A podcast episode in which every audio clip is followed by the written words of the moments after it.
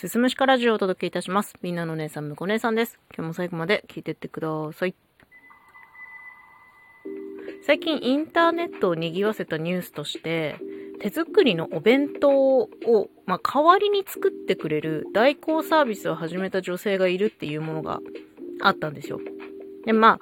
この話題に関しては、どちらかというと、その事業のネーミングに関してのざわつきが、まあ、かなり目立ったんですけど、そのニュース見てる中で、心のこもったお弁当みたいな文言があってですね、私それにちょっと引っかかったんです。心のこもったの心って何なんですかね？それって美味しいにつながるんですかね？私も夫と二人で居酒屋をやる身ですよ。飲食業なので、まあ、わからなくはないよ。もちろんこのお客様に振る舞うね、作るお食事っていうものには心を込めているつもりなんですけれども、心こもってるって何をもって判断するんですかねなんかこう具体的な調味料じゃないし、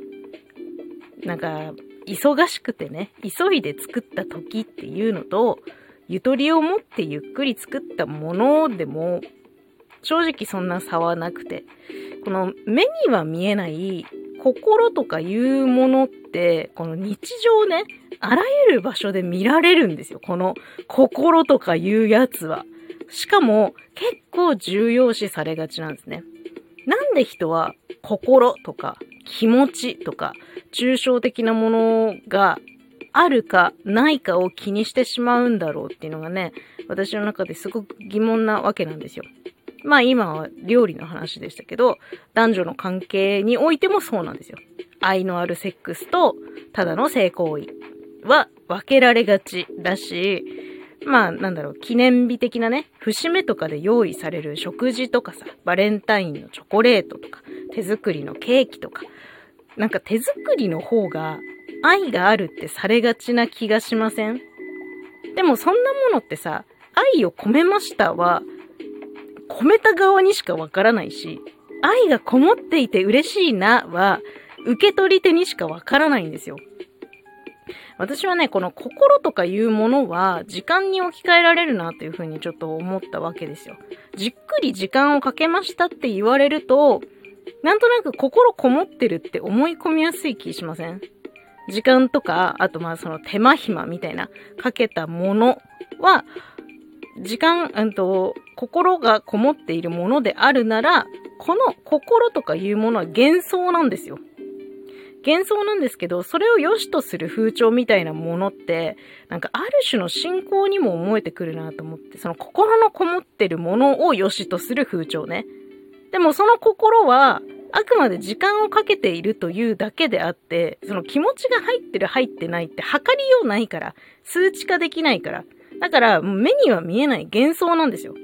の、その幻想を良しとしてるから、これもう信仰ですね。この信仰があるせいで、まあ、例えばだけど、レトルト食品とかね、冷凍食品を許さないぜ、みたいなものが現れ始めるわけ。時短なんてダメだ、みたいな。その、料理には愛を込めて、みたいな。手、作りがいいんだ、みたいなこと言う人いるじゃん。でもさ、そのレトルト食品を開発するまでのメーカーがかけた時間は、心じゃないんですか？だからね、この心信仰みたいなものはね、私はちょっとめんどくさいものだなって思っていて、なんか、いや、嬉しいよ。手作り嬉しいけど、別に既製品だって嬉しいじゃんっていうところなんですよ。もう受け手側の問題だし、だからこの心信仰って、その、自分一人では発生しなくて、相手がいて初めて発生する信仰だと思ってるんですよね。その、送る側と受ける側っていう、この二者間の間で発生するものだと思ってるからね、もう本当に厄介だな。スポーツの世界でもそうよ。私の好きな野球でもね、気持ちのこもった打席みたいな。一球一球気持ちを込めてみたいな。その気持ちって、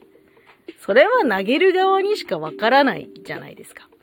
でも野球見てる人がさ、なんだ今の打席の内容は全然気持ち入ってないじゃないかっていう人いるじゃないですか。そんなの見る側の都合なんですよ。だから心信仰はね、マジで、ほんと都合のいいものだなって思ってる。私はこの信仰の呪縛から解けているのでこんな話してるんですけど、ちょっとでも伝わったらいいなって思います。今日はちょっとね、